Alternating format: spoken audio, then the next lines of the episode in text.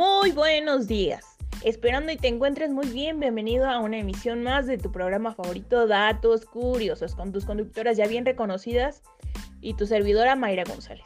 El día de hoy abordaremos un tema bastante interesante, la orientación educativa y vocacional, sus orígenes.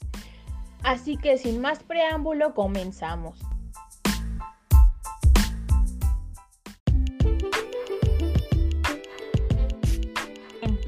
De acuerdo a nuestro autor Vizquerra, en el año de 1998, la orientación educativa ha existido desde tiempos remotos y sus orígenes se centran en los grandes filósofos griegos tales como Sócrates, Platón, Aristóteles, quienes desde sus planteamientos filosóficos invitaban a la reflexión del centro de la vida y el desarrollo integral del ser, que en esta, digamos, tarea del orientador, pues sí es de desarrollar de manera integral a cada uno de los involucrados en todos los aspectos que involucra.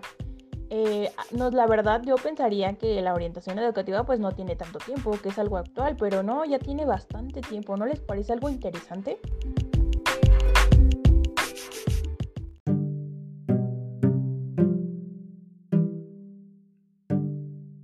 Pero la orientación como actividad organizada se ubica a principios del siglo XX en Estados Unidos.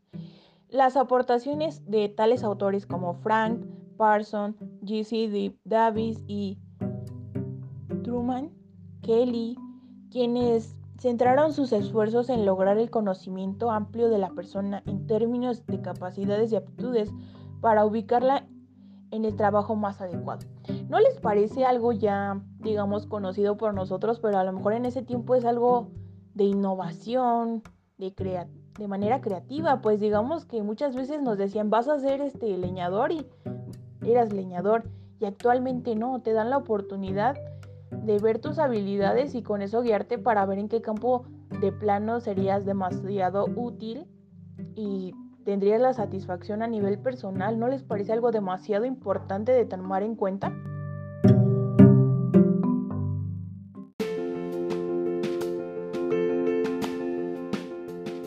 Bien, nuestro autor Vizquerra también dice que en esta época se advierte un interés creciente por considerar la orientación como algo más que una simple forma de informar sobre las ocupaciones, considerándose como una intervención más comprometida, encaminada a que los alumnos fueran capaces de conocer, conocerse a sí mismos, también su entorno más cercano y además ayudarles en el proceso de ajuste y toma de decisiones vocacionales. Pues esto la verdad tiene bastante razón nuestro autor, ¿no les parece?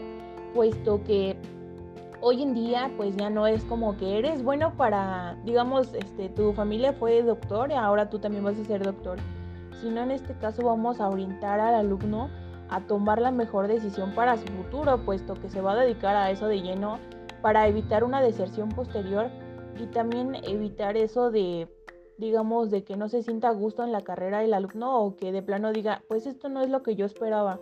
Entonces creo que este autor tiene demasiada razón en el aspecto de que nuestra tarea como orientador es apoyar, guiar y hacerle ver cuáles son las opciones para que él tome la mejor decisión. ¿No les parece?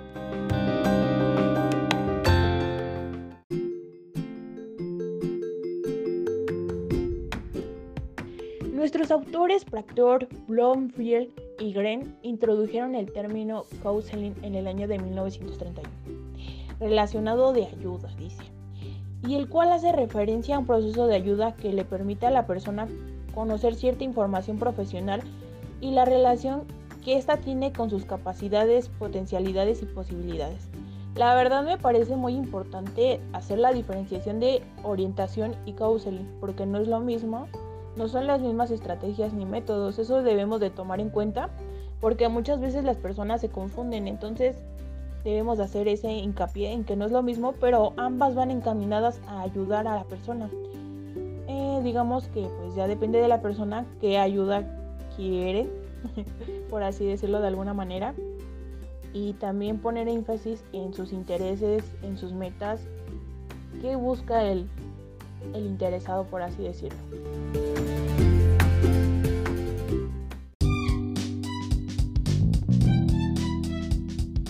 Hablaremos de otro gran autor, reconocido por los pedagogos y demás, ¿verdad?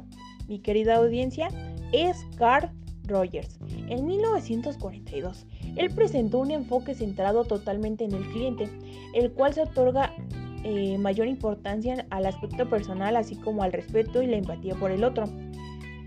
La verdad es muy importante esto porque pues, mm, ¿cómo decirlo? Siempre decimos el cliente tiene la razón, pero también es como que, no sé, hacerle ver, digamos, al cliente cuáles son sus oportunidades. Bueno, yo lo veo así reflejado, no sé ustedes qué piensen de este pensamiento del gran autor Rogers.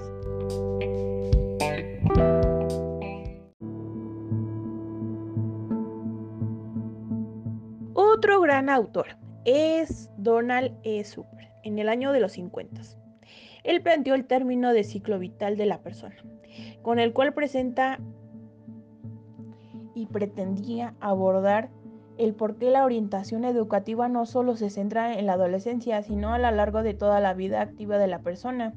Creo que tiene razón porque nunca dejamos de aprender, siempre queremos el abordar un poquito más. Y como ustedes saben, la andragogía es la encargada de enseñar a los adultos mayores. Y creo que en eso tiene razón, ¿saben? O sea, una persona nunca deja de querer aprender, ni siquiera jubilándose. Creo que siempre hay un interés por querer aprender algo nuevo un taller, un oficio nuevo, el actualizarse, digamos, en las nuevas tecnologías, pues también nos demanda esto, el querer centrarnos en más, descubrir en qué somos buenos, ¿no les parece?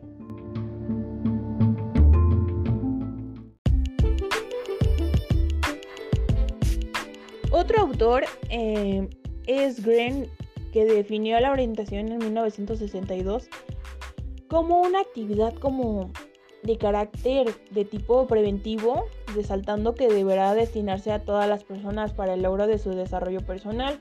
Y yo creo que en este aspecto tiene demasiada razón, puesto como orientadores lo vemos en nuestra práctica día a día, pues no solo es orientar a una sola persona, sino es a grupos, a la institución completa si lo requiere, pues estamos dispuestos a ayudar, eh, centrándonos en sus necesidades, en la etapa de su desarrollo, pues sabemos bien cómo se comportan los adolescentes, los niños, los adultos.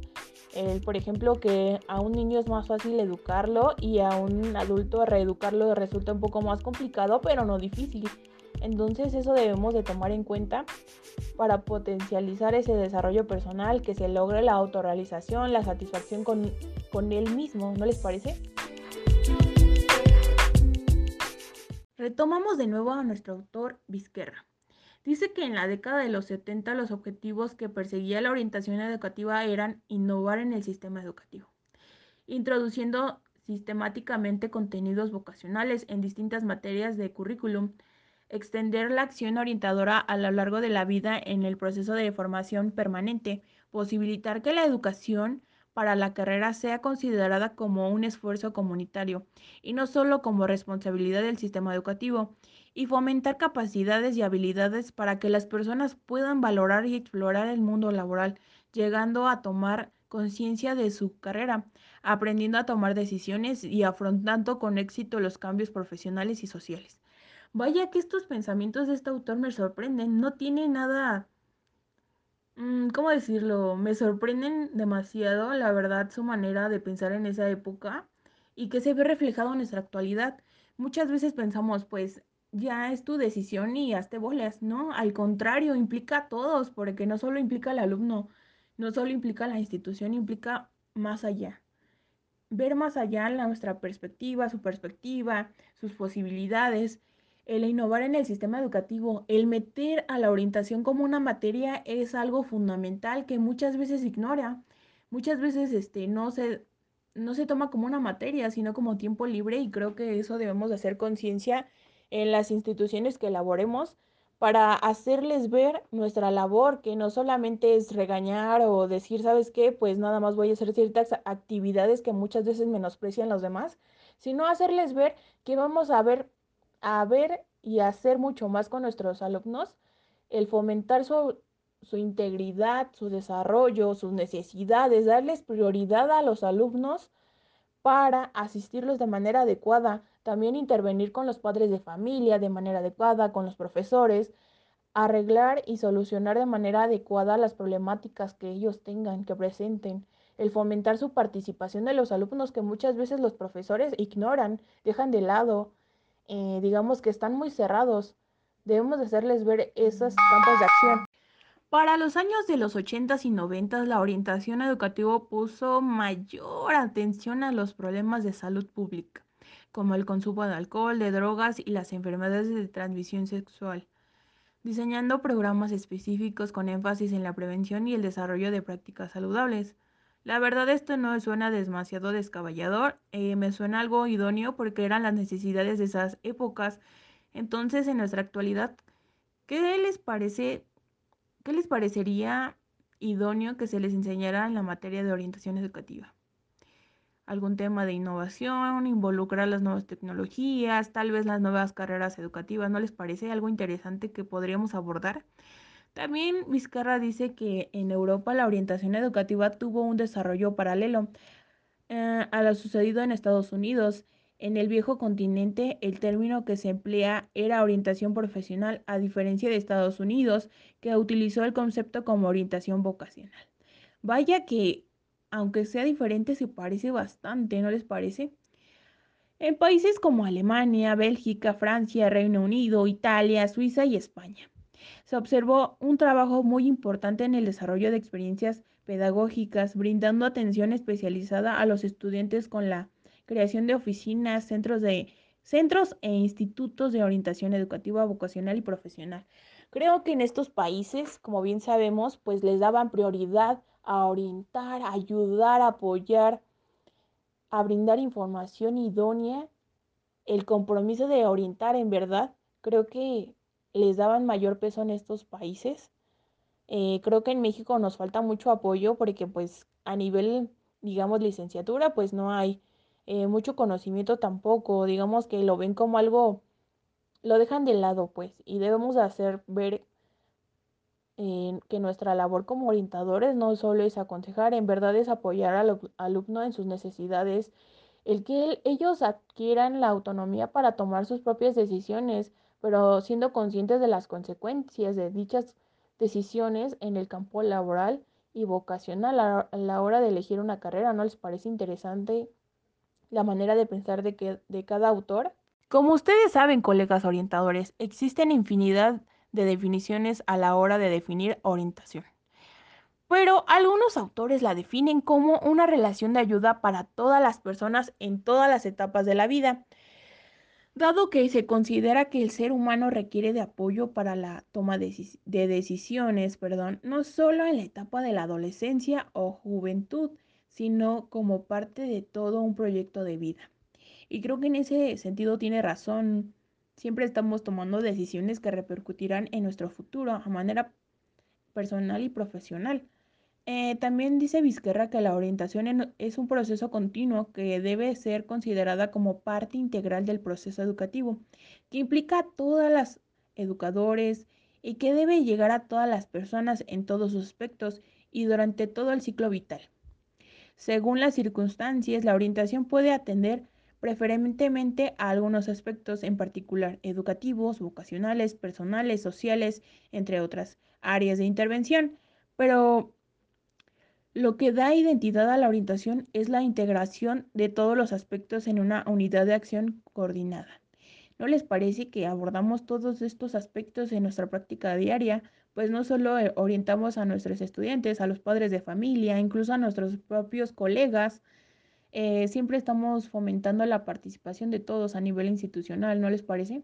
Pero no debemos dejar de lado que la acción orientadora es facilitar en el individuo las elecciones y las decisiones prudentes en distintos momentos de la vida.